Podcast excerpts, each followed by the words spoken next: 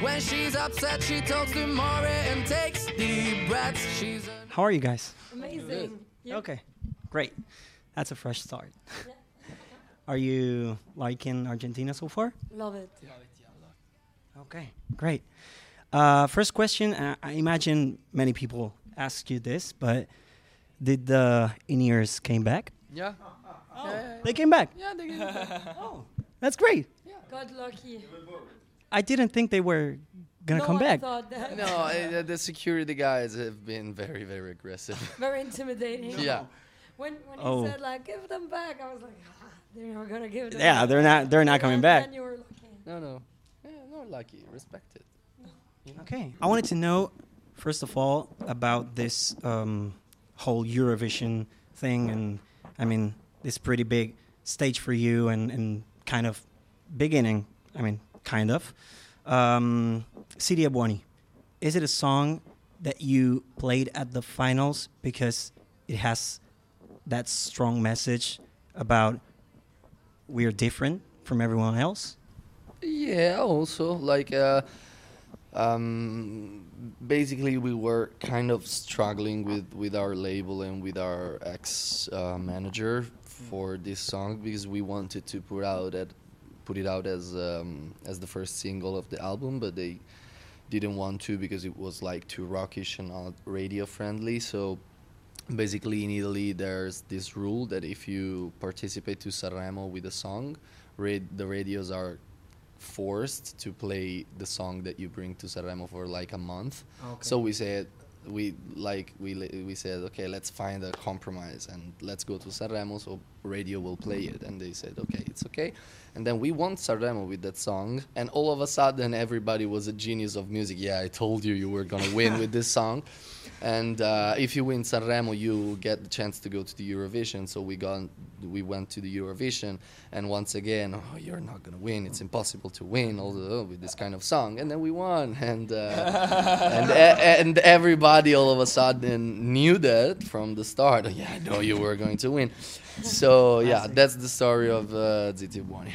I'd say like having the chance to play such such a song with that message and that sound in these kind of like places because like both Eurovision and Sanremo are not the most known places for rock music and getting rewarded that much by people and having so many people to discover music and enjoy it was like the most fulfilling and meaningful thing for us.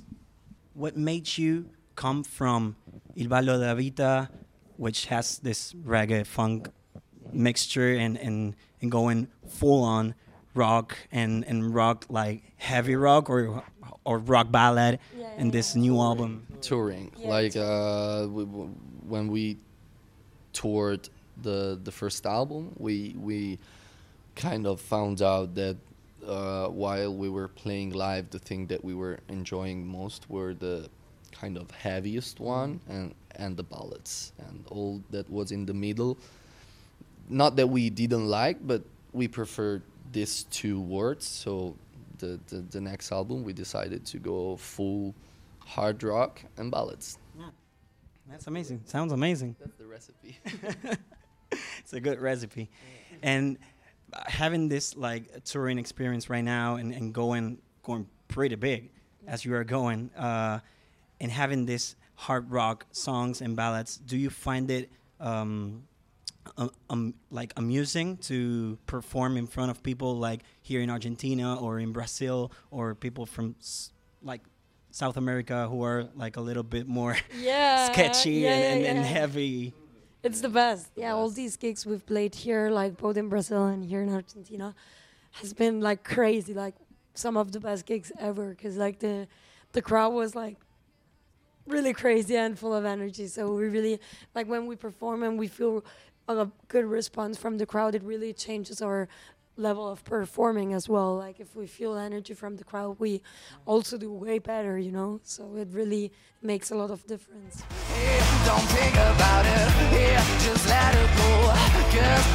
Wondering like sometimes Victoria would come down or, or you Thomas like Damiano as well and do you do you think that going down like off stage and, and, and getting among people and, and getting this energy like this rough energy uh, makes you rehearse a little bit different, like change a little bit of your rehearsal or your like your experience?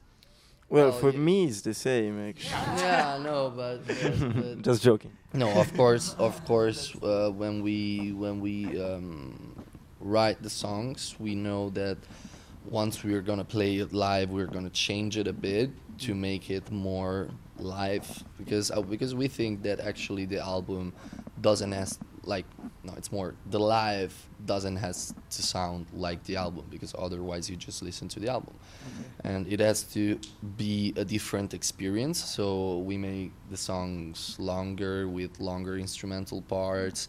Uh, we double the the chorus. We we Yeah, just do with the light. yeah yeah we just do small things that that can help people that are watching the live to enjoy it and to feel part of it and to vibe with it and um, it's very fun actually because you get to rewrite your own song and it's it's very fun And I was thinking about this, um, like writing style uh, and and make your own, your own songs all together now because uh, and in the previous album you were like writing most of the stuff. Is, is that right? Or no it's always like like of course they write the music because i can play any instrument and i write the lyrics because i'm good with words yeah, is you have to say them. and I heard you, Ethan, like you sometimes play with a guitar, like uh, the the GarageBand, and make some of the stuff there. How does that That's work? Uh, yes, I just have fun with it. Like, sorry, Vic. Um, like, I always had in my veins, like the music in general, not just the drumming. So using GarageBand it helped me to express myself better. And when I have some musical ideas, some melodies, that is not, of course, like part of the drum side. Yeah. I use it because it's pretty easy and it's like very handy. And uh, sometimes I also use Logic, of course, when I had to like big productions with more details in it and more attention. But like GarageBand, I think it's pretty good to do hints, production hints of productions in general.